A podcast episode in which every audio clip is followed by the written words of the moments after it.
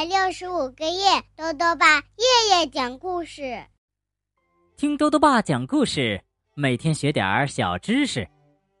亲爱的各位小围兜，又到了豆豆爸讲故事的时间了。今天呢，豆豆爸要讲的故事是《安格斯和猫》。故事的作者是美国的马乔丽·弗拉克，肖丹奇翻译，由。文心出版社出版。安格斯是一只很可爱的小狗，他对家门外的一只猫非常好奇，但是他从来没机会去了解猫。安格斯会怎么做呢？一起来听故事吧。安格斯和猫，随着安格斯一天天的长大。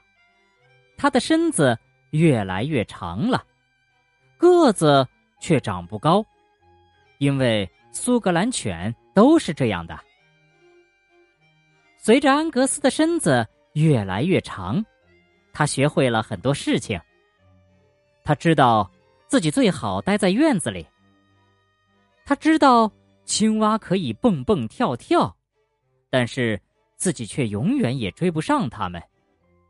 另外，气球可以飞起来，也可以爆掉。他也知道了，不能随便躺在沙发上，不能随便吃别人的食物。但是，在外面的世界里，也有很多东西是安格斯好奇却从来都不了解的，比如猫。因为拴着安格斯的皮带。实在是太短了。直到有一天，安格斯在沙发上发现了一个奇怪的东西。哦，一只小猫正在上面躺着。安格斯慢慢的走了过来，那只小猫也站了起来。安格斯走得更近了，小猫跳到了沙发的扶手上。安格斯又走近了一点儿，嘶嘶嘶嘶！那只小猫居然挠了安格斯的耳朵。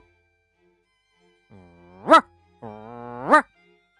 安格斯叫着，小猫跳到了沙发后面，又跳到了壁炉上，但是安格斯不够高，他够不到它。在吃午饭的时候，小猫爬下来，吃起了安格斯的食物。虽然只是待了一小会儿，然后小猫跳到了桌子上，但是安格斯不够高，它够不到它。午睡的时候，小猫又坐在安格斯专属的那块阳光下，认真的洗着脸。虽然。也只是待了一小会儿，小猫又跳到了窗台上，但是安格斯还是不够高，他够不到它。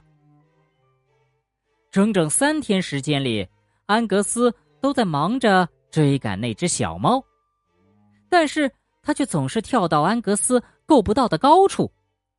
直到第四天，安格斯在楼梯上撞见了他。但，当他跑到卧室之后，小猫却完全消失了。安格斯看了看床下面，小猫不在那里。安格斯朝窗外望去，望着自家的院子，还有旁边的院子，可是哪里都没有小猫的影子。安格斯下楼了，他看了看沙发。小猫不在那儿。他看了看壁炉，小猫也不在那儿。他看了看桌子，然后又看了看窗台。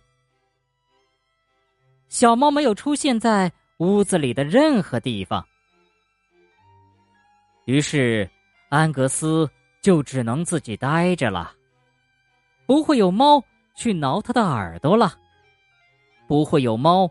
去抢它的食物了，不会有猫坐在专属于它的阳光下洗脸了，不会有猫被它追来追去了。所以安格斯只能自己待着了，而且他没事儿可干了。安格斯开始想念那只小猫了，但是午饭的时候，他听见了这样的声音：咕噜，咕噜，咕噜咕噜。哎，小猫回来了。安格斯知道，小猫也知道，安格斯已经深深的感受到了。小猫能回来，他是多么的开心啊！好了，小围兜，今天的故事讲完了。今天的故事里讲到了猫，那么豆豆爸就讲一个关于猫的小知识吧。小围兜们如果见过猫，就会发现猫经常舔自己的毛，这是为什么呢？因为呀，猫是一种特别爱干净的动物，它的舌头上。有许多粗糙的小凸起，很容易把脏东西去除掉，所以呢，它经常会用舔身子的方法进行自我清洁。吃饭之后，猫会用前爪擦擦胡子；被人抱后，用舌头舔舔毛，这是猫的本能。这样的话呢，就能去除自己身上的其他味道，还可以躲避敌人的追踪。听了今天这个故事，嘟嘟爸还想问问小围兜，你能讲一讲第一次交朋友的时候发生的有趣的事吗？如果想要告诉多多爸，就到微信里来留言吧。要记得多多爸的公众号哦，查询“多多爸讲故事”这六个字就能找到了。